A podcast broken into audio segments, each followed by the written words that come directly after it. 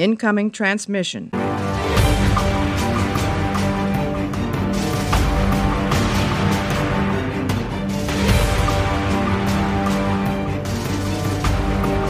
Hallo und herzlich willkommen zu einer neuen Ausgabe Warpcast. Heute geht es wieder um, das, um Star Trek Discovery, die dritte Staffel, achte Folge. Bei mir ist wieder Marco. Hallo Marco. Hallo Chris. Hallo liebe Zuhörer. Und bevor wir mit der Folge einsteigen, wollen wir noch zwei Sachen ansprechen. Hatten wir beides letzte Woche schon angesprochen. Trotzdem wollen wir es heute nochmal in euer Gedächtnis reinrufen. Zum einen gibt es den Adventskalender, der jeden Tag tolle Preise rausfeuert. Meistens tolle Preise und immer noch ein äh, E-Book-Gutschein für den Beam-Shop. Das ist ein E-Book-Shop, wo man äh, DRM-freie E-Books kaufen kann. Und tolle Romanpakete, Spielzeug. Was haben wir noch dabei? Romane, Comics und äh, Spielzeug. Die E-Book-Gutscheine eben. Dann haben wir so äh, Giveaways, die es zum Batman-Tag gab und sowas. Und heute, das kommt ja jetzt am Montag, also wir nehmen es äh, am Samstag auf, aber am Montag kommt's ja. Heute ist ein Klingonisch-Kalender drin. Von dem lieben Litaer. Dem, ich glaube, den Namen spricht man so aus. Ähm, von dem Klingonisch-Experten, den aus, aus dem Saarland, aus dem Saarland kommt er, glaube ich. Ähm, der äh, unter anderem für den Star Trek Discovery Staffel 1 die äh, klingonischen Untertitel gemacht hat. Und jeder von uns weiß, Tach Pä, Tach Pa. Revenge is a dish best served ice cold. Es verliert ein wenig in der Übersetzung. So. Und es gibt noch eine Neuerung auf Steady, darüber haben wir euch auch schon letzte Woche informiert. Die äh, vorproduzierten Podcasts werden euch äh, zeitexklusiv, also schon vor eigentlichem Release im Feed, ähm, über Steady das äh, Lieutenant-Tier zugänglich gemacht. Das heißt, wenn ihr dort das Lieutenant-Tier, die 5 Euro im Monat, gebucht habt, dann äh, bekommt ihr alle vorproduzierten Podcasts, sobald wir sie da haben, praktisch direkt auf Steady präsentiert und könnt die schon weit vor Release hören. Da sind wir zum Beispiel bei Perry Roden schon, ich müsste jetzt nochmal nachschauen, aber irgendwann Ende Februar, Anfang März, was eine coole Sache ist, wie ich finde. Ich glaube 3011 habe ich schon hochgeladen. Genau, bis 3011 Ja, mal zwei, ja, ja. hm, alles klar. Gut, dann lass uns mal mit der Folge einsteigen, oder? Wofür wir heute eigentlich hier sind. Es geht um Ja. The Sanctuary, Sa- oh, Englisch ganz schwer auszusprechen, The Sanctuary, Folge 8 aus Staffel 3, Discovery. Wie hat sie dir gefallen? Ja, fangen wir doch gleich mal an. Äh, Das ist in meinen Augen die schwächste Folge der dritten Staffel. Obwohl sie einige richtig tolle Momente hat, obwohl sie lang, also obwohl die gesamte Staffel ist ja eigentlich so aufgebaut, dass sie langsam wieder zu diesem alten Schema zurückkommt.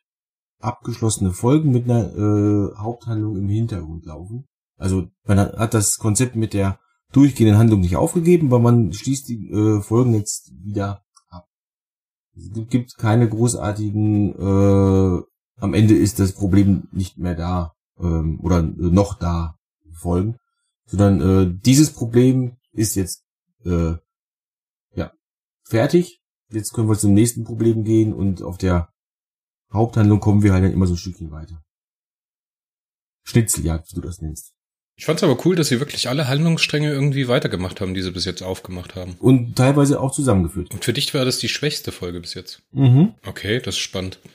Regisseur war dieses Mal Jonathan Frakes, The One and Only. Und ich muss sagen, das war puh, eine seiner besten, ja, eine seiner besten Regiearbeiten bis jetzt, die ich gesehen habe. Weil es sehr, sehr viel Feeling fürs Timing hatte. Oder sehr viel Timing in den Gags, in den Dialogen, in den Szenen. Ich fand die Action toll. Ich, mir fällt es an der Folge ehrlich gesagt schwer, Schlechtes zu finden. Oder Sachen zu finden, die mir nicht so gut gefallen haben. Dann äh, es ist wohl meine Aufgabe, dir diese zu erzählen. Na dann mal los. Jetzt bin ich dann, dann gespannt. mal, dann mal los. Also, äh, ich, ich, ich möchte aber mit was Positivem anfangen, denn Tilly gefällt mir in der Rolle als erster Offizier wirklich gut. Ähm, so dieses Briefing auf dem Flur, also dieses Walk and Talk, was wir schon mal schon öfter mal angesprochen haben, dass es wieder dabei ist, das ist natürlich toll. Ähm, läuft da halt mit mit Saru über den Flur und äh, brieft ihn halt und dann am Ende hat er wohl die Frage geäußert, ja, ich brauche halt so einen Catchphrase als Captain. Ja? Und dann äh, fand ich halt auch geil, äh, manifestieren. Also, ich halt, also wenn irgendein Captain irgendwann mal manifestieren sagt, dann mache ich, mach ich Podcast in der Unterhose. Oder komplett ohne Hose. Ähm, aber ausführen finde ich gut, nur ich fand es halt ein bisschen blöd, äh, als er dann das wirklich sagte, äh, dass, dass die dann erstmal alle komisch geguckt, geguckt haben. Einfach machen und fertig. Aber äh, gut, das ist, das, das, das ist wirklich Details, da, dafür würde ich jetzt keinen Punkt abziehen für dieses, diesen kleinen kurzen Moment, wo sie komisch geguckt haben. Prinzipiell nette Idee, auch als dieser äh, Rin reinkam und sagte, wer ist hier der Captain? Und äh, Tilly meinte, jetzt noch mal mit ein bisschen Respekt. Das war sehr So stark, richtig- ja. Das war richtig Das, da stark. habe ich auch gedacht, boah, Tilly. Das hat du Eier. die, hat, die hat Eier. Die Frau hatte daher richtig Eier äh, gezeigt. Und das, Ich würde das jetzt nicht, ich würde jetzt nicht sagen, dass Tilly Eier hat, aber die Situation hat auf jeden Fall Eier gehabt, ja.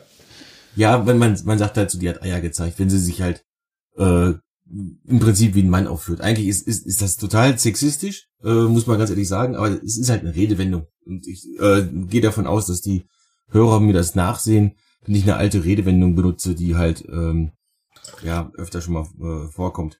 Oliver Kahn hat ja auch äh, mal gesagt, wir brauchen Eier. Und, ähm, Und wenn man ja, Oliver. Kahn etwas nicht vorwerfen kann, dann Sexist zu sein. das ist natürlich Mr. Humbug. nee, auf jeden Nein, Fall, Tilly ähm, als erster Offizier hat einen sehr, sehr guten Eindruck gemacht, hat ihr sehr, sehr gut getan. Mhm. Und im Umkehrschluss hat es Michael auch gut getan, nicht mehr erster Offizier zu sein. Ja. Auch wenn sie natürlich in der Folge ähm, wieder im Fokus war. Es ging ja auch um ihren Freund. Also gar keine Frage. Also generell wird sie halt immer im Fokus stehen. Das ist ganz klar, das ist die Burnham Show und das wissen wir mittlerweile. Deswegen ist es kein Wunder, dass die halt, dass die Wissenschaftsoffizierin halt mitgeschickt, mit, mitgeschickt wird, wenn es darum geht, irgendwas zu verhandeln oder so. Was normalerweise der Captain oder der erste Offizier machen würde. Egal. Das, das sind halt Feinheiten, damit müssen wir uns arrangieren, weil es eben halt die Michael Burnham Show ist. Ja, also so wurde es auch angekündigt und dann leben wir jetzt einfach damit. Ähm, was ich ähm, auch noch einen sehr starken Moment fand, äh, war Detmar in der, komplett in der Folge. Einmal, als sie halt am Anfang halt da äh, ihr Interface wieder auf mehr auf Oldschool gebaut hat und gesagt nee, nee, nee, ich, ich flieg lieber altmodisch. Und dann nachher, als sie sich halt manuell, ge- ge- also es, es war immer noch manuell gesteuert, aber das war halt so freischwebende Dinge. Das ist wie mit der Wii oder mit der Nintendo Switch, äh, wie, wie, wie sie da halt quasi das äh, Raumschiff steuert. Mich hat das ein bisschen auch an Babylon 5 erinnert. Ja, das Design Ähm. von diesen Handgrabs, das ist, äh, oh Gott, ich glaube, die sind von Razer damals entworfen worden für Ocu Oculus. Die Bedienelemente für ähm, Steam VR, Ja, das glaube ich sein. auch. Da gab's, gab's mehrere ich hab das auch Entwürfe mal, so. Ich habe das auch mal gespielt, dieses, dieses äh, Lichtschwert äh, VR-Game da, keine Ahnung, wie es heißt. Äh, habe ich auch mal gespielt. Das sind, das sind auch wirklich solche Griffe, ja. Aber mich hat das äh, halt äh, erinnert an äh, Babylon 5, an, und zwar an die äh, Pilotfolge zu der nie veröffentlichten äh, oder nie äh, produzierten Serie Legende der Ranger. Ähm, der haben auch so ein komisches Waffensystem. Äh, das feuert dann mit Händen und Füßen ab. Also wenn du irgendwann mal Babylon 5 guckst, guckst und du siehst Legende der Ranger, das ist halt ein Film, der spielt nach Babylon 5. Ähm, du wirst dich wahrscheinlich bei diesem Waffensystem kaputt lachen. Da springst du in so eine Röhre rein und dann bist du in einem freien Raum, wo du dich halt komplett bewegen kannst, der schwerelos und dann äh, siehst du da um dich rum halt so ein 3D-Bild von dem Weltraum um dich rum und feuerst dann mal mit Händen und Füßen die Kanonen ab. In, in die Richtung, wo die Dinge hin müssen. Ist natürlich nicht genau das gleiche, weil sie halt das Flugzeug damit fliegt und auch noch was in der Hand hat, aber ich fand es aus dem, wie sie dann halt da so stand und da, äh, ich gestikuliere jetzt übrigens gerade mit meinen Händen auch so rum, ähm, das, das fand ich halt auch tr- trotzdem ziemlich stark. Und dass sie halt auch diesen äh, Rin, obwohl der halt eigentlich nicht viel gemacht hat in der Folge, ähm, halt auch gesagt hat, äh, nee, du bist wichtig und so. Das, das finde ich gut. Das, das ist auch so typisch Sternflotte und Föderation. Ja, Moment, das, äh, das ist so ein Erzählkniff, ne? Also sie projiziert ihr eigenes Problem auf jemand anderes. Und eigentlich spricht sie da nicht mit dem Rin, sondern spricht in einen Spiegel mit sich selbst, um ihr Problem zu lösen. Und das macht die Szene auch so schön in dem Moment. Ja, sie sagt ihm, glaube ich, du musst noch ein paar Minuten durchhalten und halt im Endeffekt über sich klar. Ähm, es ist relativ offensichtlich. Was ich jetzt nicht so schön fand, war einfach halt, ja, der gesamte Plot rund um diesen Planeten. Das, äh, das ist einfach halt, also erstmal, wie viele Leute wohnen auf diesem Planeten? Fünf? Anscheinend schon, ja. Ja, wir, fünf Leute, der, der Sohn, um den es geht, sehen wir nicht mal. Also doch, am Ende sehen wir ganz kurz, klar. Aber äh, also, so, dann ist es wieder so typisch, ja, mein Bruder ruft und natürlich ist der Bruder sauer. Die haben sich Ewigkeit nicht gesehen und sowas. Also das sind diese typischen Muster, die man wieder ab, abspielt. Ähm, macht nicht nur Discovery, das machen halt viele Serien, das ist gar, gar kein Thema. Ähm,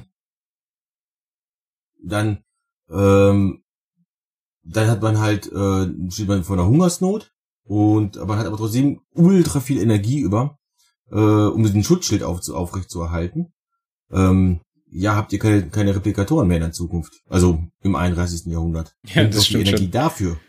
Ja. Ja, aber das muss ja Drama sein. Irgendwo muss ja Drama herkommen. Ja, genau, aber dieses Drama ist halt, das, das ist halt äh, notgeboren quasi, also, also so richtig. Und was, was ich viel, viel, was ich viel, viel schlimmer finde, ist, wie viele Sätze hat es bitte gebraucht, um Admiral Vance, der sonst immer gesagt hat, nee, nee, nö, nein, nein, gar, auf gar keinen Fall, äh, macht ihr so einen Scheiß, äh, zu überzeugen, äh, mal eben da für einen Zivilisten äh, Taxi zu spielen. Ja, das stimmt schon. Ja, Mhm. ja. also das, das fand ich wirklich, wirklich schwach. Vor allen Dingen, also, ihr seid nur Beobachter. Ja, genau, die Discovery Crew, die sich ständig an alle Befehle hält. Das und klappt natürlich auf jeden bleibt- Fall. Und natürlich bleibt die, bleibt die Discovery, wenn da auf den Planeten gefeuert wird, natürlich bleibt die nicht ruhig. Das ist klar. Und dann, und dann, dann der Plan, äh, nee, nee, kommen wir, dem Buchschiff, und dann äh, ist es ja kein Föderationsschiff. Alter! Das ist schon nicht mehr na- naiv, der ist schon, das ist schon infantil, so, so, sich so etwas vorzustellen. Das, das klappt garantiert. Pff, die startet bei uns aus dem Shuttle-Hangar, aber pff, ja, ist ja nicht unser Schiff, also passt schon. Nee, also bitte. Also das ist das, was ich meine, deswegen es die schwächste Folge ist. Die haben sich bei allen Folgen davor richtig viel Mühe gegeben, den Plot auf solide Beine zu stellen. Hier haben sie aber wirklich ähm, das einfach mal alles komplett weggelassen. Also was ist jetzt dein haben- genaues Problem mit der Folge? Das verstehe ich nicht. Dass der, dass der Plot äh, im Prinzip aus zwei Zeilen besteht, der auf, auf 45 Minuten äh, langgezogen wurde und dass es halt Plothole an Plothole ist. Wo ist dein Plothole? Das Plothole ist zum Beispiel, dass die Discovery Crew so doof ist und der Meinung ist, äh, dass wenn, wenn sie Books Schiff nehmen, dass das äh, die, die Osira oder wie sie heißt, äh, ja, Os Osira spricht man es glaube ich aus, ähm, dass, dass die äh, nicht auf die Idee kommt, dass das trotzdem zur Föderation, also dass das trotzdem von der Discovery kommt, weil das, wenn es aus den, aus den Shuttle-Hangar startet. Also wie kann man, wie kann man wirklich denn auf die Idee kommen, jetzt damit meine ich jetzt die Crew und die Schreiber, dass so ein Plan funktionieren könnte? Die, die wollen ja nicht, dass dann in der Krieg reingezogen werden mit der Smaragdkette. Dass die, die Föderation und die Ja, Smaragdkette. die können ja nicht in also nehmen sie dieser, Bootschiff. dieser Krieg wird ja nicht passieren. Der Krieg wird wahrscheinlich nicht passieren, weil die Osira kein Dilithium mehr hat, ja. Nee, kann ja auch sowieso nicht, weil wenn die Osira das tun könnte, dann hätte sie die Discovery ja direkt aus dem Orbit gestanzt. Warum unterhält sie sich mit denen? Weil sie nicht keine andere Möglichkeit hat, weil sie mit denen auskommen muss. Ja, und da kommt halt noch dieser Plot mit dem Dilithium dazu. Sie muss mit denen auskommen wegen dem Dilithium. Was sagt denn, dass der schwere Kreuzer von, äh, also die Viridian, äh, gegen die Discovery überhaupt eine Chance gehabt hätte? Das, das weiß man natürlich nicht, klar. Nee, also das, das ist für mich kein Problem an der Stelle, weil die Story implementiert ja, dass Osira keine andere Chance hat, als äh, mit den Discovery-Typen zu verhandeln und halt leere Drohungen auszusprechen, weil wenn sie das nicht tun würde, ich meine, sie kontrolliert ja keine. Es gibt ja kein, über ähm, Smaragdkette und Föderation gibt es ja kein Kontrollgremium, die praktisch Sanktionen verhängen, wenn sie da jetzt was die Discovery angreift, weißt du? Weil wenn sie es könnte, würde sie es ja einfach tun. Aber sie tut's ja nicht. Ne? Sie muss das ja akzeptieren, dass sie jetzt dieses Schiff absetzen und sich dann dahin fangen. Anders ist das bei der Discovery-Besetzung, weil die ja den moralischen Pflichten der Sternflotte verschrieben sind. Das heißt, die müssen sich in einer bestimmten Art und Weise verhalten. Was sie halt über diesen Kniff nicht tun. Ja, ich kaufe das. Ich da kein Problem mit. Ich sehe da den Zusammenhang. Und am Ende kriegt man ja dann noch die Story mit Tilly und Rin mit, dass äh, Osira dann die Problematik mit den mit den mit den mit dem Dilithium hat, sie, sie praktisch offensiv werden muss, ne? aber sie kann halt auch nicht alles auf eine Karte setzen, weil wenn sie sich verspielt, ist es danach halt vorbei. Hm. Finde ich schon ziemlich stark. Also muss ich sagen, sind ziemlich viele Implications drin, die so noch nicht in Star Trek drin sind.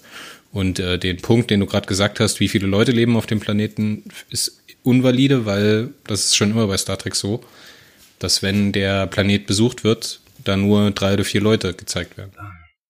Ja. Na, natürlich hat man das äh, früher auch so gehandhabt. Und auch, auch in den äh, Folgen davor ist es halt auch äh, so äh, gewesen, dass man zum Beispiel bei diesem Bergbaudingens da oder sowas halt, wo dann auch nur fünf Leute oder nur vier Leute oder sogar nur drei Leute da waren. Ähm, da machte es aber Sinn. Hier reden wir von einer, von einem äh, kompletten Planeten. Und ähm, nein, früher Moment, da, Moment, Moment, Moment, Moment, Moment, nein, ja, nein, nein, ja, nein, von nein, diesem nein, kleinen nein. Moment, dieses kleine Stückchen, was unter dem Schutzschild ist. Ja, Genau, davon Nicht- reden wir. nicht da gesamte- werden nicht viele der- Leute der sein. gesamte. Da werden natürlich nicht viele Leute sein, aber ähm, mehr als diese fünf garantiert. Und ähm, man, man, ich, ich meine jetzt nicht, dass man nur fünf Leute gesehen hat. Ich meine, dass man, dass man halt einfach mit fünf Leuten abgespeist wird. Dass man halt nicht, wie, wie, gesagt, wie gesagt, ich bin ein Fan davon, wenn mir wenigstens in einem Halbsatz gesagt wird, dass es überall auf diesem Planeten solche Habitate gibt, wo halt eine kleine äh, Menge an Leuten steckt und die unter so einem Schutzschild leben, damit diese äh, Schreck, Schrecken, was waren das für Viecher? Wie hießen die nochmal? Ja, die Schrecken haben ja nichts mit den Schutzschildern zu tun. ja, Das sind ja die Äh, Schutzzonen für die Transwürmer. Das ist ja das, was wir schon in der, falsch mitgekriegt. Also so habe ich es verstanden, weil das ist ja auch das, was wir in der ersten Folge gezeigt bekommen, dass das diese Habitate von den Schutzwür äh, von den Transwürmern sind, die dann halt geschützt werden. Weil dieses Fleisch halt so hochwertig ist, verkaufen die das halt praktisch für den Außenhandel. Und am Anfang sieht man ja Buck ein Jahr vorher praktisch, als er mit Burnham unterwegs ist, wie er dort den Transwurm zurückbringt. Jetzt haben wir die, diesen zeitlichen Versatz da drin. Ich schaue das gleich nochmal nach, während du redest, ob das wirklich derselbe Planet ist. Und in dieser Zeit hat sich der Kalim praktisch 180 Grad gedreht und muss jetzt äh, für die Transwürmer, die Transwürmer teilweise verkaufen, um diese Schrecken her zurückzudrängen. Aber ich gucke das gerade nochmal nach. Ja. Ähm, jetzt habe ich natürlich gerade kurz, kurz auch, als du geredet hast, jetzt irgendwie vergessen, was ich jetzt sagen wollte. Oh, das tut mir leid. ist, ist nicht schlimm, ist nicht schlimm, ist nicht schlimm. Was ich, was ich halt auch noch gut fand, kommen wir jetzt mal zu den Sachen, die ich gut finde, ähm, oder noch gut, noch gut finde, ähm, ist halt auch die, äh, die Geschichte mit dem Lied. Wir hatten das ja schon gesagt, das hat irgendwas mit dem Brand garantiert zu tun. Und jetzt wissen wir, da ist der Brand entstanden und von da kommt dieses Notsignal, was eben halt verzerrt wird und dann daraus diese Melodie wurde. Darf ich dich ganz kurz unterbrechen, bevor wir mit dem Ja. Brand starten? Ich habe es gerade rausgesucht. Ähm, dieses Sanctuary 4, das taucht auch schon in der ersten Folge auf. Jetzt muss ich aber noch gerade mal reinschauen, wie der Planet hieß, der da angeflogen wird. Das habe ich gerade nicht gesehen. Aber das wird auf jeden Fall auch als Sanctuary ähm, referenziert hier. Nämlich als Nummer 4. Und in der ersten Folge sind wir praktisch schon einmal dort. Aha, Endangered Aber Species, nur- Species Act. Aber nur erwähnt mäßig. Nee, die, man ist ja dann dort, wo die dann im Wasser schwimmen, wo die an der Klippe stehen. Ach so, ja, guck, guck dies an, die Szene habe ich schon gar nicht mehr gedacht. Also ich finde das gut, dass man das so macht. Man will ja da diese, diese Naturschutzstory weitererzählen. Man sieht jetzt, dass die Realität praktisch die Leute auf diesem Planeten eingeholt haben und praktisch ihre, ihre positive Mission korrumpiert wird durch die Smaragdkette. Das ist ja auch das, was man schon früher mit ähm, dem Orionischen Syndikat und äh, Miles O'Brien erzählen wollte. Das ist ja dieselbe Geschichte, ne? Ordentliche Leute werden halt korrumpiert und äh, eingespannt für irgendwelche Probleme. Finde ich ehrlich gesagt ganz gut und dass man das halt über den Bruder macht, ja, klar, weil man das halt persönlich beziehen möchte, ne? Also diesen persönlichen Bezug zum Charakter haben möchte. Ich finde das ehrlich gesagt null problematisch. Ich finde das ehrlich gesagt ziemlich cool. Ich finde es schön, dass man wieder was anderes sieht, dass es landschaftlich wieder was anderes ist, was wir so jetzt noch nicht gesehen haben. Das sieht alles irgendwie aus wie Kanada oder im Harz. Ich find's toll. Also diese ganze, diese ganze Geschichte auf dem Planeten, klar, es ist hart abgedroschen. Ne? Man könnte jetzt irgendwas machen, dass die halt bloß regionale Nahrung haben, die die Spezies da halt braucht, so. Dass die halt, äh, zum Beispiel bei den Efrusianern hat man es, glaube ich, so gemacht. Dass man, die müssen immer irgendwelche Nüsse essen und die tauchen halt bloß natürlich auf und die Sternflotte kann die halt nicht synthetisieren. Das hätte man jetzt so machen können, dass man da diese, diese Hungersnotgeschichte draus machen muss. Das ist schon, da gebe ich dir schon recht, dass man da einfach ein bisschen, ähm, bisschen ein easy way out gesucht hat und das halt nicht weiter erklärt hat. Habe ich kein Problem mit, dass man das kritisiert, ja.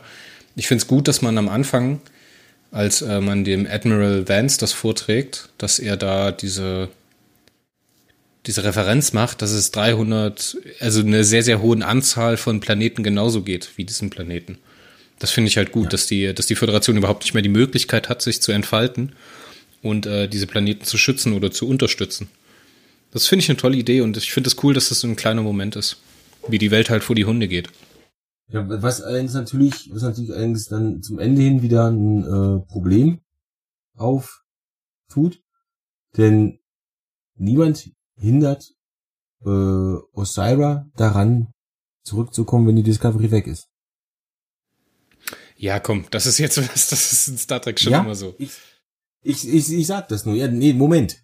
Äh, früher hatten wir eine riesige Sternenflotte und äh, da kann man mit ein bisschen überlegen oder mit ein bisschen, äh, sagen wir mal, Goodwill ähm, sagen, ja, die können ja jederzeit da ein Schiff hinschicken. Das geht jetzt eben nicht mehr. Ähm, das dauert, äh, wenn es nicht die Discovery ist, dauert das zwei Wochen von, vom Föderationshauptquartier äh, dahin. Ja, aber Osira hat ja in diesem Moment überhaupt gar kein Interesse an dem Planeten.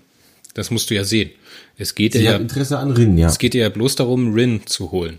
Weil Rin eben diese exklusive Information hat, dass dem, dass der Emerald Chain das Delizium ausgeht.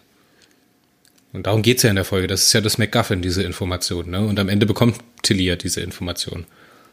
Und man weiß jetzt endlich, warum Rin so wichtig ist für sie. Also warum sollte sie nochmal zurückkommen? Sie hat gerade mhm. andere Probleme. ja, sie, sie hat gerade andere Probleme, klar. Natürlich, warum sollte sie nicht äh, nochmal zurückkommen? Das, das wird, wird auch nicht passieren, klar. Aber ähm, im, im Prinzip könnte sie es tun und einfach den Planeten wegbomben. Und dann hätte man nichts gewonnen. Aber wollen wir doch mal auf das Signal eingehen? Ja, das du Signal. Das Signal. du hast im Warp Talk, Warp Talk nämlich äh, eine Vermutung geäußert. Ja, was heißt eine Vermutung? Das war ein reines Wunschdenken, aber es wäre total schön. Ein reines Wunschdenken, ja. Weil ähm, hinter diesem Signal, was sich aus dieser Wolke verbirgt, und das finde ich echt cool, die Idee fand ich echt cool, dass äh, man da auf der einen Seite den Kelpianer ähm, Saru da diesen Moment gibt, wo er dann so ganz tief reinhört mit seinem super tollen Gehör. Dann sagt, ja, geben Sie mir die niedrigste Frequenz, die da ausgesendet wird. Finde ich auch schön, dass das so wissenschaftlich dargestellt wird, dass das halt eine Gasfrequenz ist, die von einem Stern ausgeht. Als Trägerwelle finde ich total toll. Wie es grafisch aufbereitet wurde, war Wahnsinn. Ich fand Tilly toll, dass sie halt den Eindruck macht, als ob sie da einen kompletten Überblick hat, auch wenn sie jetzt erster Offizier ist. Dass sie da im, äh, im Science Branch trotzdem noch so verwurzelt ist. Finde ich sehr schön. Und ähm, dass man das am Ende rausbekommt, dass eigentlich dieses, diese Melodie, die davon da ausgeht, im Subtext dieses klassische, diesen klassischen Sound hat. Dieses Dweet, Dweet, Dweet. Fand ich toll. Und wenn in diesem Nebel ein Schiff ist, das diese Melodie aussendet, dann wäre das total cool, so für mich persönlich, weil ich halt mir das sehr, sehr wünsche, dass wir Prime Locker nochmal sehen, wenn es die, wenn es die USS Buran ist. Wem das jetzt nicht mehr präsent ist, die USS Buran ist das Schiff von Lorca, dass er, da gibt es ja am Anfang der ersten Staffel diesen Plot, um Lorca, dass er praktisch sein Schiff im Klingonischen Krieg geopfert hat und als einziger Überlebender rausgekommen ist. Das ist natürlich eine Lügengeschichte und ich glaube, im Kanon ist es nicht geklärt, was mit der USS Buran passiert ist. Die ist einfach nur miss Missing in Action oder Killed in Action oder Destroyed in Action oder sowas. Ja, und wenn man dann dorthin fliegt und sowas praktisch rausfindet, es muss jetzt nicht unbedingt Lorca sein, aber ich fände es total cool, wenn das wieder so ein Reveal wird, wie am Ende der ersten Staffel mit der Enterprise. Weißt du, was ich meine? Ja, weil das war schon ein cooler Moment, als sie dann sehen, dass es die Enterprise ist. Ich habe eine andere Vermutung. Oder Wunschdenken möchte ich nicht sagen, aber ich habe eine etwas andere Vermutung. Sagen, ja, sagen wir mal Vermutung. Oder Theorie, ja, ist, ist fast das gleiche Wort, ne? Ja. Ähm, wir haben darüber gesprochen, dass in Calypso die Discovery kein A trägt. Hm? Ja, komm. Haben, oh Gott, das ja, wäre so, auf. das wäre billig. pass auf. Ja, natürlich wäre das billig. Wir haben in, äh, dies, also wir haben in dem Podcast schon öfter mal über Calypso gesprochen. Weißt du, wo die Calypso, äh, wo die Discovery in Calypso wartet? Ist das derselbe Nebel? das ist nicht derselbe Nebel, also das, zumindest wird das in Calypso nicht genannt, aber sie sind in einem Nebel. Und wenn das jetzt tatsächlich eine alte Discovery ist, aus einer anderen Zeitlinie oder sowas halt. Ja. Also ich, ich, ich tippe entweder auf irgendwie sowas, dass es ein tolles äh, Föderationsraumschiff ist oder dass es ein Mirror-Universe-Ding ist. Weil die ganze Story um Philippa Giorgio, die zielt genau darauf ab. Dass das nochmal passiert, dass es einen Wechsel das, gibt. Das könnte, das, das könnte sein, dass es, dass es ein Mirror Universe Ding ist. Äh, dass das vielleicht nicht mal ein Föderationsschiff ist, sondern dass es vielleicht ein, ein äh, terranisches Schiff ist. Wobei das würde normalerweise dann auch kein Föderationscode schicken, aber ja. Äh, ja, sie sagen ja Föderationscode, deswegen muss es das sein. Entweder es ist dieser Wechsel, dieser Doppelwechsel mit der Buran, dass die Buran praktisch ins Mirror Universe getrieben wird, dann aus irgendeinem Grund einen Zeitsprung macht und mit irgendjemanden aus dem Mirror Universe zurückkommt. Dass wir diesen Charakter entwickelt, diesen Charakter-Arc von Philippa praktisch bis zum Ende abgeschlossen bekommen. Ich meine, wir haben jetzt noch fünf Folgen, also die neunte, zehnte, elfte, zwölfte, dreizehnte, genau, neun Folgen noch. Ja, irgendwie Ja, sowas. hab- Super spannende Idee, hab- aber. ich habe ja mh, bei Giorgio die ganze Zeit äh, gedacht gehabt, dass, dass der, äh, wie spricht man das aus, Kovic, Kovic, ja. also der Cron Cronenberg, ja, ähm, dass der irgendwas mit Giorgio gemacht hat. So durch Hypnose oder sowas, keine Ahnung. Ähm, und dass der deswegen diese Flashbacks kommen, weil er, weil sie halt für die neue Sektion 31, oder vielleicht gibt es die Sektion 31 ja auch noch. Ähm, nur die sind jetzt wieder super geheim. Ähm, und er gehört dazu. Und dann für die, für Spin-off halt. Äh, die 631 Serie in der Zukunft halt. Oder es, es kann natürlich aber auch wirklich sein, dass durch dieses, die ist jetzt in der Zukunft und dass durch diese Zeitreise diese äh, Flashbacks halt getriggert werden. Hat er der, der Kalber, den ich übrigens wieder auch wieder stark fand in dieser äh, Episode, wie der Giorgio äh, äh, Contra gibt, so, ähm, wenn ich die Zeit hätte, würde ich ihre Kinder umbringen. Und wenn ich Zeit hätte, hätte ich vielleicht welche. Ich habe tatsächlich im Internet auf Facebook gelesen gehabt, dass sich Leute darüber aufgeregt haben, dass ein Schwuler sagt, dann hätte ich halt, für die Zeit hätte ich Kinder. Habe ich echt gedacht, wo, wo lebt ihr eigentlich, ey? Also, ganz mal, ehrlich, ich will nee. noch ganz kurz zur Sektion 31 eine Vermutung äußern, weil ich habe da so ein Ja. Gefühl, wie diese Staffel zu Ende geführt wird. Im Nebel finden wir irgendein Relikt der Sternflotte.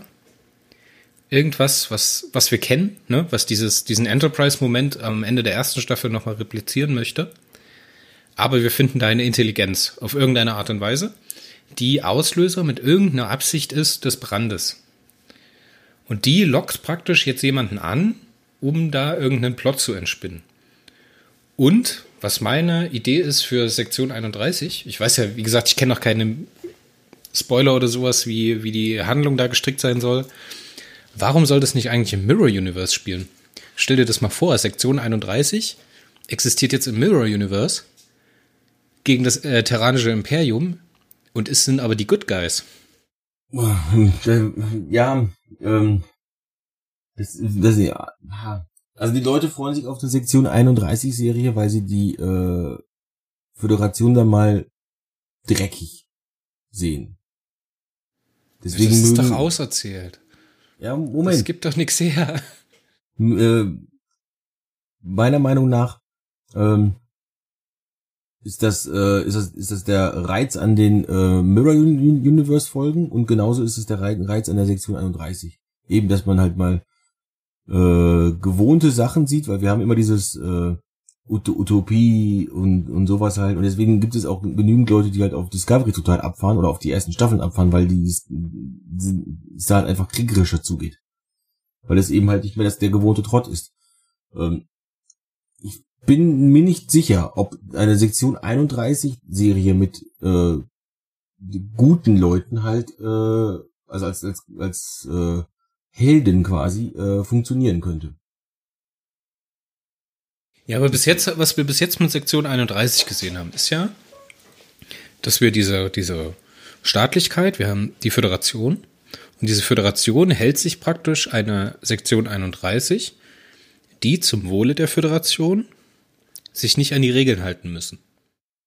Mm, Nicht ganz. Also je nachdem, wie man, je nachdem, wie man, wie, äh, welche Kontinuität man jetzt wählt. Wenn man die Discovery-Kontinuität wählt, dann äh, stimmt das und dann, also die, die Sektion 31 von Discovery ist ungefähr so. äh, also ein Instrument von der Föderation oder der Sterneflotte halt, ähm, die etwas weitergeht. Aber das ist bei allen Geheimdiensten so. Also die meisten Geheimdienste müssen sich nicht an alle Regeln halten. So, und diese Story, dass man praktisch sich nicht unbedingt an die offiziell, an dieselben Regeln halten muss, wie jetzt Jean-Luc Picard oder halt Lorca oder eben Saru, kann man halt andere Dinge machen. Die Storyline, die wir bis jetzt immer gesehen haben von Sektion 31 ist, das geht in die Hose und muss irgendwie wieder gerade gerückt werden. Weißt du, was ich meine? Das ist ja langweilig. Das ist ja immer wieder dasselbe, immer wieder abgespult. Jetzt in einer unterschiedlichen Skalierung. In der zweiten Staffel von Discovery haben wir es praktisch als ganze Staffel, die Story, dass praktisch die Macht korrumpiert ist und äh, wieder glatt gebügelt werden muss von den Good Guys, die außerhalb der Sektion 31 arbeiten. So, die sind immer shady. Warum sind die immer shady? Warum sieht man nicht, dass die mal so was Gutes machen? Ähm, weil, weil genau das, was ich äh, vorhin sagte, weil ähm, die Föderation nicht shady sein darf. Ja, aber ähm, das ist doch langweilig, wenn wir 25, 30.000 Mal dieselbe Story haben. Ja, aber wieso muss man dafür eine wieso muss man dafür eine bestehende Fraktion nehmen und die umpolen? Aber wieso kann man nicht einfach was weiß ich was anderes nehmen? Wieso muss es eine Sektion 31 Serie sein, ähm, wo die dann eben halt die netten Leute sind? Ja, sie müssen ja nicht die netten Leute sein, aber sie müssen halt Gutes tun. Es gibt ja auch Anti-Helden, ne? Ich meine, Philippa Giorgio ist auch, also der Imperator ist auch ein Anti-Held. Ja, an, an Bord der Discovery auf jeden Fall. Äh, klar, äh, Punisher, Deadpool äh, sind, sind so die ersten Marvel-Helden oder sowas, die mir einfallen mit, mit, mit Anti-Helden. Die halt sich im Prinzip auch an nichts halten, um zu, äh, vor allem der Punisher nicht, äh, um ja, auch, auch Wolverine eigentlich. Aber gut, lassen wir das mal äh, hin, hingestellt. Ähm, was ich meine ist, ähm, wenn du ja ähm, wie fand ich jetzt den Bogen? Es gibt äh, diese Serie namens Babylon 5, über die wir schon öfter mal gesprochen haben. Dort äh, ist das Psy-Core quasi die Sektion 31. Äh, also ähm, Telepathen, die sich halt auch nicht unbedingt an alle Regeln halten. Und dann gibt's halt nochmal Gedankenpolizisten, die halt die Telepathen überwachen. Und die äh, halten sich wirklich an so gar nichts. Übrigens, Bester von äh, Walter Koenig, äh, also Chekhov gespielt. Grandios, wirklich grandios. Ähm, da gibt es eine Folge, die komplett aus der Sicht vom, äh, vom Psychor und von diesem Alfred Bester halt äh, gespielt wird. Und da ähm, sieht man halt, dass die auch Gutes tun. Das ist auch vollkommen in Ordnung, aber für die Hauptcharaktere sind sie eben die Bösen, weil sie halt, ähm, weil sie halt eben ihre eigenen Ziele verfolgen. Und die im, im, Konflikt zu den Zielen äh, stehen, äh, die die Hauptcharaktere halt haben. Und deswegen in der Sektion 31 Serie, wenn die als, äh, wenn die halt so bleiben, wie sie sind, aber sie haben Erfolg mit ihren Missionen, würde vollkommen gut funktionieren, denke ich. Ich, ich sehe das Drama halt nicht, wo das Drama herkommen soll für die Serie.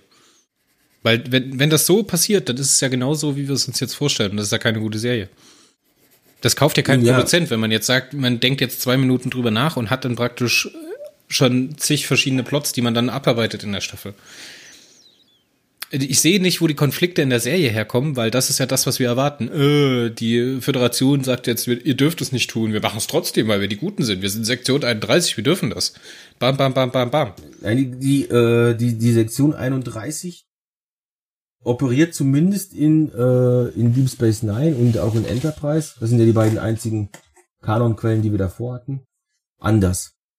Die gehen nicht hin und fragen, äh, dürfen wir das machen? Und dann machen wir es doch. Die, die, entscheiden einfach, das ist zum Wohl äh, der Föderation. Also machen wir das jetzt auch einfach. Wie zum Beispiel die, die Gründer mit diesem Virus zu ähm, infizieren. Über Odo halt. Ähm, die haben komplett seine Persönlichkeitsrechte missachtet. Weil sie eben halt gegen den Feind, das Dominion, vorgehen wollten. Und sie hatten da am Ende aber keinen Erfolg mit, weil Begier halt so clever war und eine Lösung gefunden hat. Ähm, wenn jetzt einfach das, dieser Moment mit Begier rausfallen würde, hätten die gewonnen, die Sektion 31. So, ähm, Konflikte oder Drama äh, bekommst du zum Beispiel, wenn ein, ein Agent bei, bei Ausübung seiner Mission entdeckt wird und sich dann halt befreien muss oder sowas halt oder äh, dafür dafür aufpassen muss, dass er nicht entdeckt also, oder nicht entdeckt wird oder sowas halt. Es ist wie Cobra übernehmen sie. Oder Mission Impossible hieß es ähm, im Original. Ja, aber das ist doch also abgeschrieben. Das ist doch eins zu eins abgeschrieben. Das, nein, ach Quatsch. Das ist wie, als ob sie I Am Robot nochmal erzählen würden. Das wäre auch abgeschrieben. Das hat Asimov schon über Quadratmeter von irgendwelchen Papier geschildert, wie das passieren kann und wo da das Drama herkommt. Und wenn sie uns das jetzt nochmal auftischen wollen mit Sektion 31, dann entschuldigt bitte, das ist noch schlimmer als Picard. Ja, aber wie, aber wie, äh, wo würdest du dann bitte schön das, äh, das Drama weg, weg, wegholen bei einer Sektion 31 Serie, äh, wo, wo die halt die Anti-Helden sind? Ja, aber die brauchen irgendein Setup, wo praktisch Stories drin sind, die wir nicht kommen sehen. Und da versuche ich jetzt nämlich hinzudenken. So, was können die tun mit Sektion 31, um ein geiles Setting zu haben, um geile Stories zu erzählen? Ich meine, dieselbe Frage haben sie sich vor Discovery auch gestellt. Und auf den Schluss sind sie gekommen, wir haben den Sporenantrieb, wir haben das Mirror Universe, wir haben eine Kriegsgeschichte, wir haben diese, diese, diese, diesen Kampf gegen Sektion 31 oder Control in der zweiten Staffel und wir entdecken jetzt das äh, 33. Jahrhundert, 32. Jahrhundert. Ähm, das sind die Tricks, die sie sich für Discovery ausgedacht haben und die Tricks sind gut, weil da viel Drama drin ist. Wenn ich jetzt aber praktisch zurück in die Timeline von vom 23. Jahrhundert, Jahrhundert gehe, Entschuldigung, dann äh, bin ich ja praktisch Prä-TNG und da kenne ich schon alles. Und wenn wir dort versuchen, eine Sektion 31 äh, Serie zu erzählen, dann ist das wieder bloß Schema F. Dann ist es wieder genau das, was du gerade gesagt hast. Es hat doch aber keiner gesagt, dass, dass wir mit der Sektion 31 Serie in die Vergangenheit gehen. Nein, du, ja, klar. Aber die Föderation kriegen wir jetzt trotzdem schon dargestellt und wir kennen die ganzen Umstände und wir kennen alles, was, also wie es im 33. Jahrhundert oder 32. Jahrhundert jetzt aussieht. Das kriegen wir ja gerade mit der dritten Staffel erzählt, diese ganzen Probleme. Ja, zumindest teilweise. Ja. Und wenn sie, ja wenn sie jetzt, sein, wenn sie jetzt sagen, nachdem das Problem mit dem Brand gelöst ist, wenn sie jetzt sagen, jetzt bauen wir die Föderation wieder auf, dann entschuldigt mal bitte. Leute, das hatten wir alles schon. Auch wenn das jetzt neuer Wein, äh, alter Wein in neuen Schläuchen ist, halt einfach tausend Jahre in der Zukunft, ist das die Story, die wir in Enterprise gesehen haben oder in ja, du sagst jetzt wieder, es ist nicht Kanon, aber es gibt ganz viele Romane, die, also die fünfte Staffel von Enterprise ist ja in Romanform erschienen. Ja, kennen wir doch schon. Warum denn jetzt schon wieder? Also die müssen ja. sich irgendwas ausdenken für die Sektion 31 Storyline, was das praktisch unique macht. Und das haben sie ja versucht mit jeder Star Trek Serie, die wir bis jetzt bekommen haben, zu tun. Sonst hätten sie es ja nicht gemacht, ja, weißt du? Ich, ja, ich, ich, ich verstehe dein, äh, ich verstehe dein Problem. Es ist ja kein dein, Problem. Ich versuche es ja irgendwie dahin zu kriegen. Ja, oder dein Ansatz, äh, wie auch immer man es ausdrücken will. Ähm, aber ich sehe, aber ich, aber ich bin da der Meinung, du über, das ist Overthinking. Denn wir wissen nicht mal, kommt diese Sektion 31 Serie überhaupt? Äh, wann spielt sie? Äh, spielt sie eventuell doch in der Vergangenheit, nämlich am Ende von Staffel 2 und der Ash Tyler ist, ist wieder dabei und äh, ist die Lösung eventuell für das Problem von, von der Giorgio, dass sie zurück in die Vergangenheit muss. Weil die Zeitreise sorgt für diese Flashbacks und die äh, bedrohen ihr Leben. Und deswegen muss sie zurück in die Vergangenheit und dann macht sie mit Ash Tyler da zusammen oder, oder sie äh, reißt einfach die Sektion 31 an sich. Äh, dann in, in einer ganzen Staffel oder sowas in der ersten Staffel von vom Ash Tyler oder so das, das gibt tausend Möglichkeiten, die wir jetzt im Augenblick halt haben, wenn, wenn diese Serie überhaupt kommt. Du bist jetzt aber bereits dabei, ähm, was auf gar keinen Fall passieren darf. Und äh, egal, wenn du eine Geschichte aus TNG nimmst, also ich sag mal, du nimmst ein Drehbuch aus TNG, sagen wir mal, das Standgericht. Ja? Du kannst ohne Probleme diese, diese Geschichte nochmal erzählen. Du musst halt eine Menge dran ändern, klar. Aber letzten Endes war Unification war äh, ein Halbstandgericht. Also Teil 3, logischerweise. Uff. Naja, nein, ist es nicht. Ja, na, na, natürlich. Na, na, natürlich doch halb schon. Es ging dann nur rein um Dialoge. Es ging, ging, sie haben nur in diesem einen Raum gesessen quasi und sich unterhalten und die versuchten halt eine diplomatische Lösung zu finden. Äh, dass jetzt am Ende dann, äh, also der, äh, der Romulaner oder dieser Halb-Romulaner, oder ich glaube, war so ein Viertel-Romulaner, Äh, Simon ähm, Tarsis. das, der, genau, äh, der hat, der hat von, ähm, der hat von Picard Unterstützung gekriegt.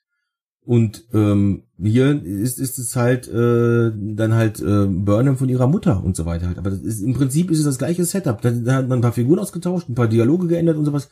Und äh, schon hast du eine neue Folge. Deswegen kannst du, du kannst Geschichten wiederholen. Ansonsten bist du ja dabei. das ist aber nicht dieselbe Geschichte. Also das ist ein ganz schlechtes es ist auch nicht Beispiel. die gleiche Geschichte, es, ist, es sind aber die gleichen Bausteine. Dann grob.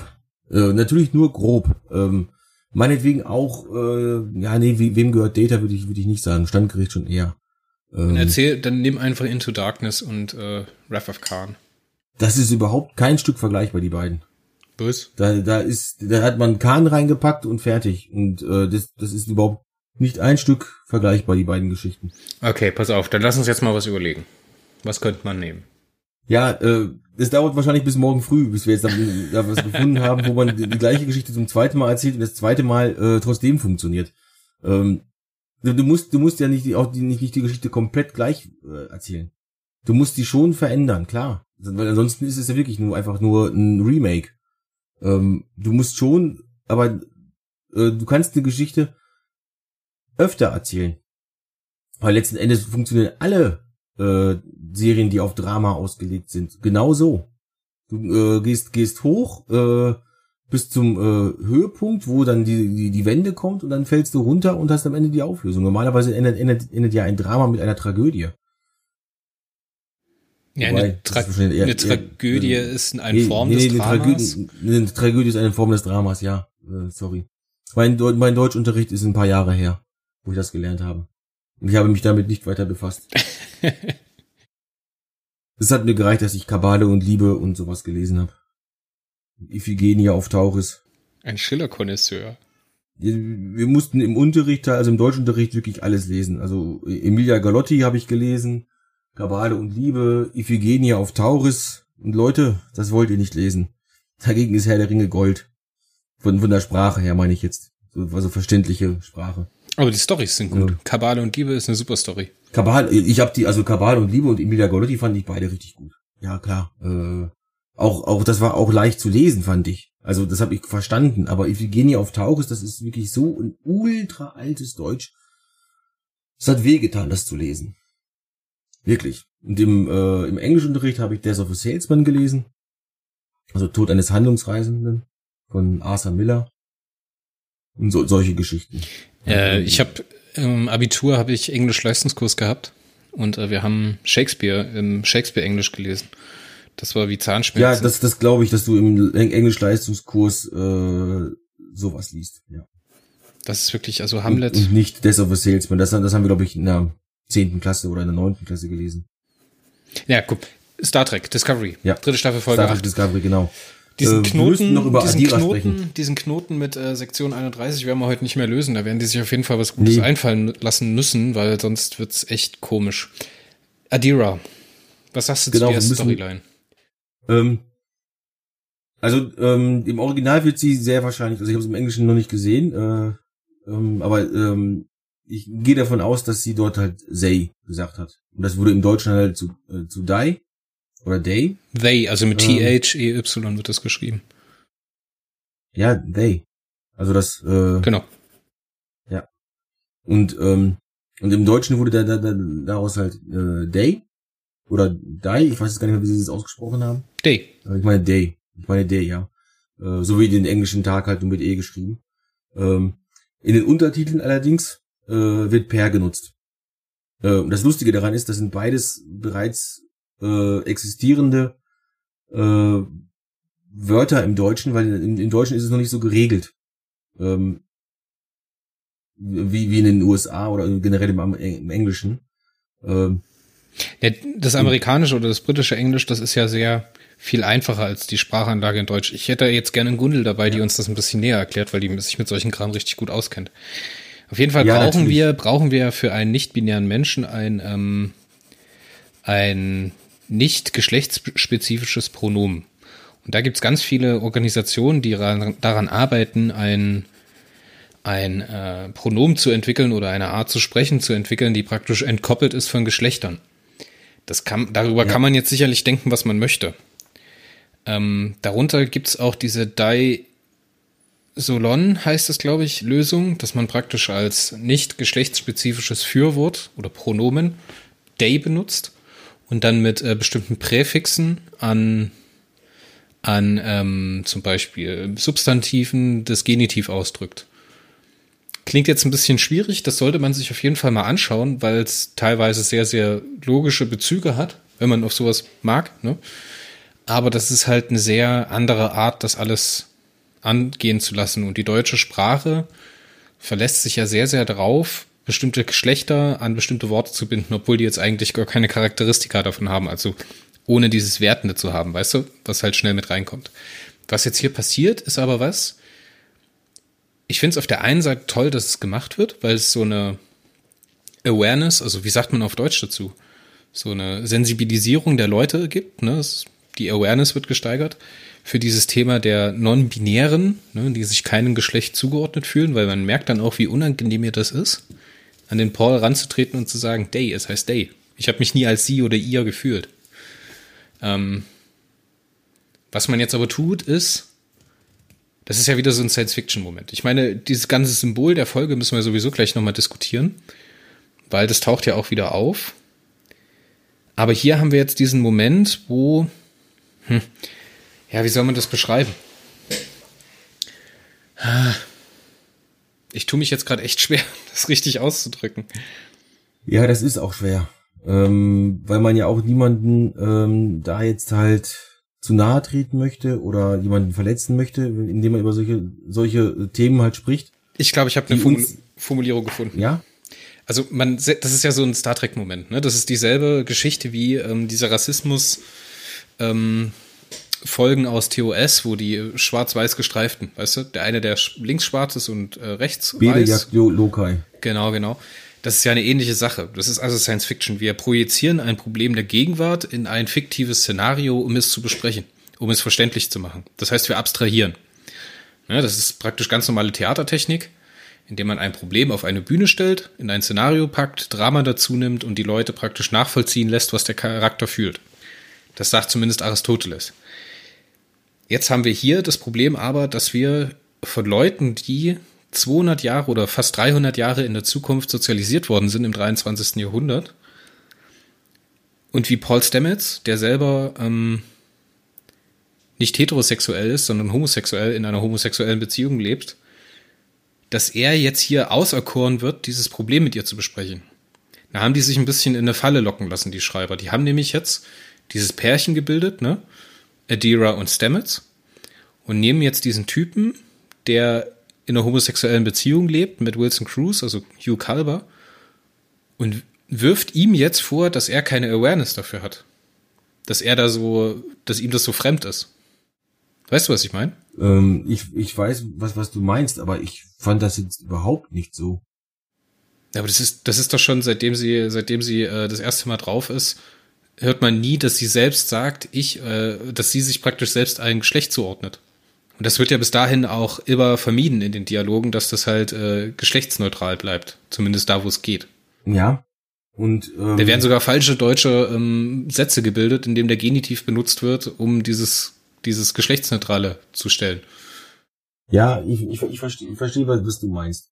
Ähm, aber ich, ich würde da jetzt einfach sagen, ähm, ich finde das nicht, ich empfinde es nicht so, dass man jetzt den, den Stamets halt ähm, da äh, in die in die Falle lockt und und sagt, ja, der äh, hat das gar nicht mitgekriegt oder so, obwohl das hätte mitkriegen müssen oder sowas halt. Ähm, überleg mal, was du äh, was du halt wie so ein Tag von so einem Sterneflottenoffizial auch auf, aussieht. Ähm, und ja. Es, es ist jetzt nicht unangenehm, die Szene, ne? Aber es ist halt so, das nee, Kontinuitätsproblem, also, was ich sehe, dass halt in 200 Jahren dieses Problem noch nicht, oder was heißt dieses Problem, dieses Thema noch nicht alltäglich ist und in die Realität der Leute eingedrungen ist, weißt du? Weil er hat ja dann doch diesen Moment, wo er dann so sagt, oh, und das ist ja der Moment, wo er sagt, oh, das ist unnormal. Damit muss ich erstmal lernen, umzugehen. Weißt du, was ähm, ich meine? Nee, nee, Moment. Ähm, oh, das ist unnormal, sagt er nicht. Er sagt, ja, nicht, oh. er sagt, er sagt, oh, ja, aber das ist doch das, was der Charakter damit ja. ausdrückt. Das ist, nein, das, nein, nein, nein. Nein, nein, nein, pass auf, jetzt, jetzt kommt ein kleiner Exkurs, du kannst da wieder gerne dieses äh, drei Jahre später ein, ein, äh, einbauen. Drei Tage später. Ich habe mich letztens ähm, als also also Wilson Cruz, wir sind, es hat tatsächlich mit Discovery zu tun.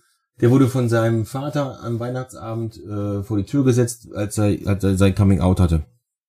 Ähm, ich habe dazu geschrieben, dass ich da, wenn mein Sohn oder in diesem Fall halt meine Tochter zu mir kommen würde und sagen würde, ähm, oder beziehungsweise dass ich Verständnis dafür habe, äh, dass das äh, ist eine keine keine Reaktion ist, äh, also dass, dass nicht jeder Mensch reagiert mit ja okay gut passt halt, ne? sondern erstmal eher eben einmal so ein oh, äh, weil es erstmal das ist erstmal eine Änderung in, in in der Wahrnehmung des anderen Menschen und das, das muss man dann kann man ruhig mal drüber schlucken und mehr macht Stamets nicht. Er sagt okay und danach sagt er ja okay, also say, äh, also day und danach spricht er sich nur noch mit day an. Und auch Kalber macht das. Äh, schlimm wäre es gewesen, wenn, wenn ihm, wenn ihm noch mal ein Sie rausgerutscht wäre. Und so. Was ich viel schlimmer, was, was ich persönlich schlimmer finde, ist, ist, dass man ausgerechnet Stamets genommen hat, weil der ist nun mal homosexuell. Also der Charakter, um den geht's ja jetzt hier wichtig, wichtigerweise. Man ausgerechnet den genommen hat. Denn natürlich hat der äh, mehr Ahnung davon, wie es ist, anders zu sein, sag ich mal. Ja, genau das meine ich. Äh, genau das meinst du, aber du hast dich gerade über das O aufgeregt. Nein, ich habe mich nicht auf das O aufgeregt, aber dass es hier mit einer Normalität gespielt wird oder uns vorgespielt wird, die es eigentlich gar nicht gibt, weißt du, weil heutzutage ist das nicht normal und das merken wir jetzt in der Rezeption von der Folge, dass die Leute damit ein Problem haben oder viel darüber diskutieren mit dem Day und mit einem nicht-binären Charakter. Genauso wie es die Diskussion gibt über Wilson Cruz, der sagt, ich hätte gerne Kinder gehabt. Hätte ich Zeit gehabt, hätte ich Kinder. Weißt du, was ich meine? Das ist also ja. ein aktuelles gesellschaftliches Problem des 21. Jahrhunderts, was im 23. Jahrhundert besprochen wird. Aber du kannst mir doch nicht erzählen, dass der Mensch in, drei, in 300 Jahren noch keine Lösung für dieses Thema gefunden hat. Oder dass es in 300 also, Jahren noch nicht so normal ist, dass es das gibt, auch wenn es das heute schon gibt, dass in diesen 300 Jahren in diesem Thema nichts passiert ist. Und dass sich nicht verselbstständigt, äh, dass es keine Selbstverständlichkeit ist, dass das so angesprochen wird. Und ich finde dieses Oh halt unverständlich. Gerade von ihm. Also ich finde es auch, auch in 300 Jahren finde ich es, äh, finde ich es, äh, selbst, also finde ich es, ich, ich finde es, ich kann es verstehen, dass man, wenn, wenn sich das, die Wahrnehmung eines anderen Menschen, äh, also wenn, oder dein Bild von einem Menschen sich ändert, dass du da, da, da ins, ins Schleudern kommst, sag ich mal einfach. Auch wenn es nicht so, ich meine es nicht so, Schleudern, ich finde es nicht verwerflich, ich finde es nur, es fällt aus dem Setup raus. Es, es fühlt sich nicht für mich an wie 23. Jahrhundert, dieses Oh. Ist doch, ist doch egal, welches, welches äh, Adjektiv oder Verb wir jetzt dafür benutzen. Ähm, Im 23. Jahrhundert oder sogar im 22. Jahrhundert, ja doch nicht im 23. Jahrhundert, äh, ist, ist so genetische Manipulation wahrscheinlich auch an der Tagesordnung. Trotzdem hat Burnham, als sie erfahren hat, dass äh, Ash Tyler eigentlich Wok ist, äh, auch erstmal, oh mein Gott, ich habe mit dem Feind gefickt. Äh, geschlafen, geschlafen. Das ist, ne, das ist die Story von Standgericht. Hm, nee.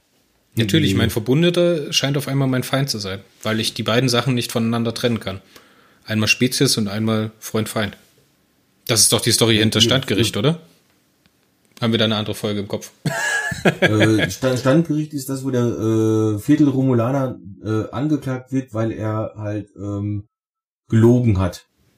Weil er nicht gesagt hat, dass er Viertel Vulkanier ist, das ist richtig. Viertel Romulaner ist, sondern gesagt, er ist, Vulkan, er ist Viertel Vulkanier. Und ähm, das funktioniert ja bei den beiden Völkern, weil wir ja festgestellt haben, äh, es ist die gleiche Spezies. Nicht, die haben gemeinsame Vorfahren. Das ist die gleiche Spezies hast du mich letzte, letzte Mal äh, darüber belehrt. Genau. Ja. Ähm, dann funktioniert das logischerweise auch. Ja, also wie gesagt, ich finde das gut, dass das hier thematisiert wird. Ja, ich finde es gut. Ich finde es halt leider, ja, es muss, es ist für den, für den Zuschauer gemacht. Das, die wollen sensibilisieren, die wollen wieder so einen Star Trek-Moment einbauen. Finde ich auch gut, dass sie es tun. Aber ich finde es ein bisschen unnatürlich, dass das in 300 Jahren noch in der Lebenswelt so eine Rolle spielt, dass es dieses O gibt. So. Und mehr möchte ich über das Thema auch nicht mehr sagen. Ich weiß nicht, ob du noch was großartig beizutragen hast, aber ich bin dann durch.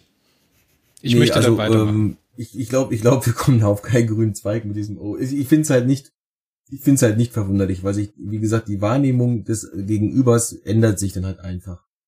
Ähm, wenn das, das, das, das wird immer so sein. Ich, ich glaube, das wird auch im 23., im, im, im 31. Jahrhundert so sein, dass wenn äh, sich die Wahrnehmung ändert, dass man, dass manche Menschen da einfach halt erstmal schlucken müssen. Okay, das muss ich immer verarbeiten. Gut.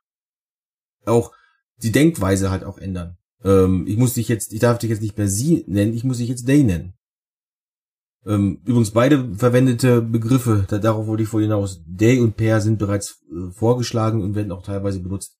Das ist eine gute äh, Szene, um äh, oder eine, eine gute Konstellation, um zu zeigen, dass äh, Synchronisation mit den Untertiteln überhaupt nichts zu tun hat. Das machen zwei vollkommen verschiedene Leute. Deswegen passt das auch häufig nicht übereinander. Und gerade hier äh, hat, äh, ist das das beste Beispiel, denn die haben für das gleiche Wort im Englischen die beiden äh, gebräuchlichsten, also das sind dann glaube ich die gebräuchlichsten Benutzungen äh, oder die äh, Worte ähm, genommen. Ich, ich finde es klasse einfach. Also das zeigt, also für mich als Nerd finde ich sowas klasse. Und natürlich finde ich es klasse, dass man sowas gemacht hat. Und vor allen Dingen hat man halt auch gesagt, ja, dass der Symbiont damit nichts zu tun hat. Das ist halt auch wichtig. Jetzt lass uns doch noch mal auf das übergreifende Symbol der Folge eingehen. Das ist ja Familie, richtig? Ja. Also im weitesten Sinne geht's hier um Familie. Wir haben am Ende noch diese wunderschöne Anspielung an äh, Frank Herbert. Hast du sie gesehen? Ich weiß es nicht. Dune, der Wüstenplanet. Ähm, Kleine Leto. ach so, ja. Ja, auch die, auch die Trendswürmer sind ja eigentlich äh, Anspielungen auf die Sandwürmer. Das Ja, ist ja. Äh, Kann man so sehen. Ja, äh, äh, Star Wars ist äh, vor allen Dingen voll damit. Luke, Lucas war ein Riesenfan von Dune und hat es auch einfließen lassen. Auf jeden Fall haben wir dieses Thema, was immer wieder dabei kommt. Wir haben Ja. den Booker, der seinen Bruder besucht, ne? auch wenn das jetzt eine gefühlte Beziehung ist und keine Blutsverwandtschaft, ist das ja eine Familie. Ne? Das ist ja ein nach, nach Hause kommen. Dann dieses auf der einen Seite trennen, auf der anderen Seite wieder zusammenkommen. Das haben wir ja auch bei Hugh Calber und Wilson Cruz, die ja diese Mutter-Vater, also diese Familiendynamik mit Adira entwickeln. Wobei ich halt fühle, dass die, dass, äh, Gott, wie hieß, äh, wie hieß der Schauspieler zu der Rolle Adira? Welchen Namen? Ähm, Blue del Barrio. Blue del Barrio, genau. Dass sie sich nie so richtig wohlfühlt in der Dynamik in diesem, am Set. Weißt du, was ich meine? Ja. Das äh, finde ich stark. Ich finde es auch stark, dass das am Ende so geschlossen wird mit dem kleinen Jungen, der dann so rumgezeigt wird. Ich finde die Momente geil. Willst du mit den Leines gucken, dann kannst du ihm auch ein Stück Haut abpulen. Und dann sagt er so, wie eklig, ja. Ja, ja. Also ich finde das stark. Ich finde es schön, dass sie sich so eine Symbole nehmen und das halt mit einer tollen, positiven Umweltschutzgeschichte erzählen, dass sie so eine Thematik mit reinnehmen, wie, äh, wie geht man mit äh, non-binären Menschen um? Also das heißt, wie verändern wir Sprache, wie verändern wir Toxizität ins Positive, dass wir praktisch ein respektvolles Miteinander haben, auch in solchen Sachen wie Sprache und Pronomen. Auch wenn wir heutzutage damit halt noch ganz andere Probleme haben. Genauso wie das äh, mit, mit äh, Philippa Georgiou ist, ne? wie sich damit auseinandergesetzt wird. Mega toll. Also ich, wie gesagt, ich habe es am Anfang schon gesagt, ich finde an dieser Folge nichts, also kaum etwas, was mir nicht gefällt. Es gibt hier und da ein paar Kritikpunkte, die ich nachvollziehen kann, aber das spricht mich halt alles persönlich an. Das ist visuell wieder toll, das ist audiovisuell toll. Die Charaktere sind toll, Detmer ist toll, Grudge ist toll, Rin ist toll, Comedy ist dabei. Ne? Diese Comedy-Momente zwischen, äh, zwischen Kayla und dem Rin an Bord vom Schiff von Booker, mega toll. Der beste Comedy-Moment aus dem Jahr 2020 für mich ist die Narkose-Szene von äh, Giorgio. Da habe ich so laut gelacht und da habe ich zurückgespult und sie nochmal angeschaut. Ich gebe der Folge eine 9. Ich kann nicht anders. Ich bin begeistert. Also ich habe ich hab jetzt äh, gerade echt das Gefühl, dass wir zwei vollkommen verschiedene Folgen gesehen haben. Also wir sind ja sonst immer relativ dicht beieinander. Ähm, und wir finden ja zumindest beide das, äh, die, die gleichen Szenen äh, toll. Für dich reicht anscheinend aber der, das, das drumherum, also jetzt die, die Geschichte auf, äh, Gott, ich hab, weiß nicht, wie der Planet heißt, Quayan, Quayan, irgendwie sowas, oder? Ähm, das hätte doch auch ganz woanders stattfinden können. Das hätte auch auf ja, natürlich stattfinden können. Das ist doch alles egal. Genau, das, das, das, das, das, das meine ich eben. Das ist es nämlich. Äh, und, und obendrein, wir haben hier, das ist der Bösewicht, Os Osira. Ist es nicht? Und die ist so ultra. Ist es nicht? Nein, aber sie ist jetzt im Augenblick der Bösewicht. Ne? Also jetzt im Augenblick ist sie der Gegner. Das ist äh, die Smaragdkette ist quasi halt das große, der große Gegenpol zur äh, zur Föderation, die Anti-Föderation quasi, wie das Dominion es früher war. Jetzt guckt ihr mal an, wie die Gründerin charakterisiert wurde und wie äh, Osira hier äh, äh, charakterisiert wurde. Da, da kriegt die, dieser Neffe von ihr, kriegt so eine äh, Mini-Background-Story. Sie hat den Vater umgebracht und sowas und ähm, ja, und das war's und hat ihn dann quasi adoptiert oder halt aufgenommen, wie auch immer. Und jetzt kriegt er, äh, wird er halt getötet, weil er eben inkompetent war. Ja, klischeehafter Bösewicht äh, und fertig. Und ja.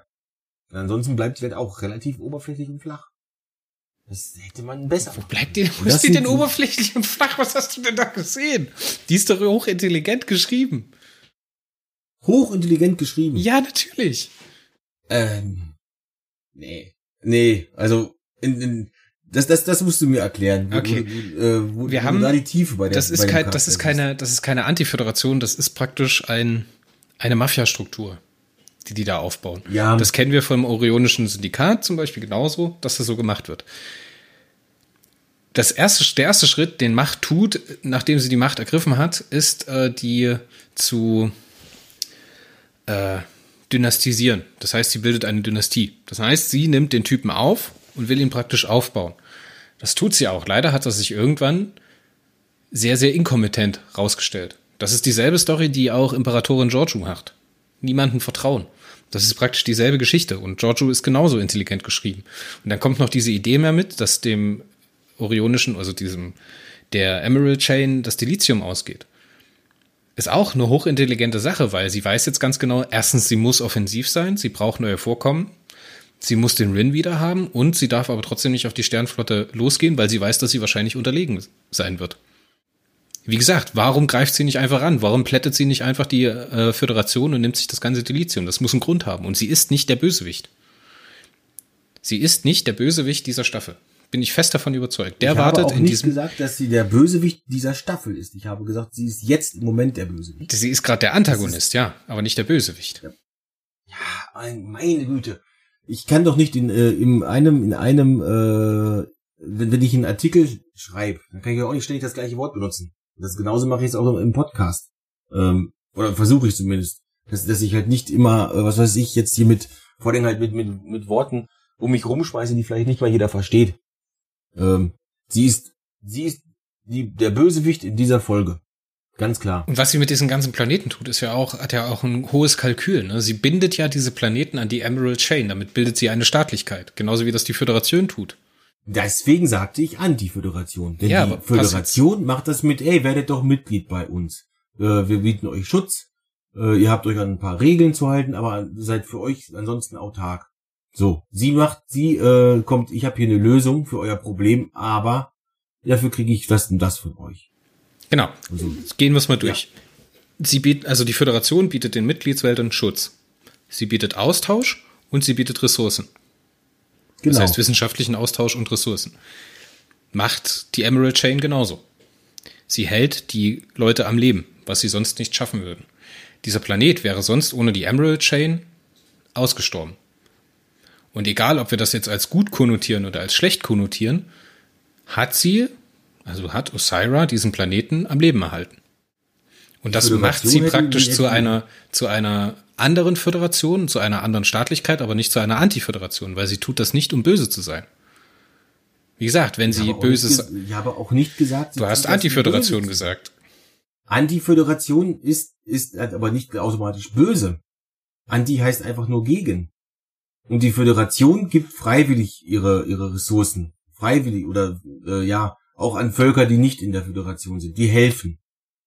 Und, äh, Osira und die Emerald Chain machen das aus purem Eigennutz. Die wollen was dafür. Die wollen was für ihre Hilfe. Die, die hätte sie gnadenlos verrecken lassen. Man sieht es ja auch, sie bombardiert den Planeten. Das hätte wieder die Föderation, außer du hast Captain Cisco im, im, im Captain Chair sitzen, äh, nicht tun. Ja, aber die Föderation Oder- tut ja ähnliche Dinge. Wo und wann? Du weißt, wir reden über eine Star Trek-Folge und es gibt immer zwei Sachen, die ich erwähnen muss. Wir haben Standgericht erwähnt, das hast du schon getan und jetzt äh, erwähne Ja. ich noch In the Pale Moonlight und dann machen wir den Kreis perfekt. Ja, Natürlich Ähm, zwingt die Föderation auch ihre, Mittler, äh, ihre Mitgliedswelten in einen moralischen Imperativ. Denn wer der Föderation beitreten möchte, muss geeinigt sein. Das heißt, Ja. die Spezies muss einen Vertreter schicken. So. Sie muss Schutz auch anderen Welten bieten. Das heißt, sie verpflichtet sich zu etwas. Das tun die ja genauso. Nur halt mit anderen Mitteln. freiwillig. Und nicht, weil Jein. sie ansonsten verrecken würden. Sie tun es aus einer Notwendigkeit heraus. Also natürlich sehen, sehen die Mitgliedswelten der Föderation äh, die Mitgliedschaft in der Föderation als vorteilhaft an. Das ist klar, sonst würde, würde man nicht Mitglied. Aber ich glaube nicht daran, dass die äh, Föderationswelten sich gedacht haben, oh mein Gott, ich muss jetzt Mitglied der Föderation werden, weil ansonsten ja, äh, ist der Ofen hier aus.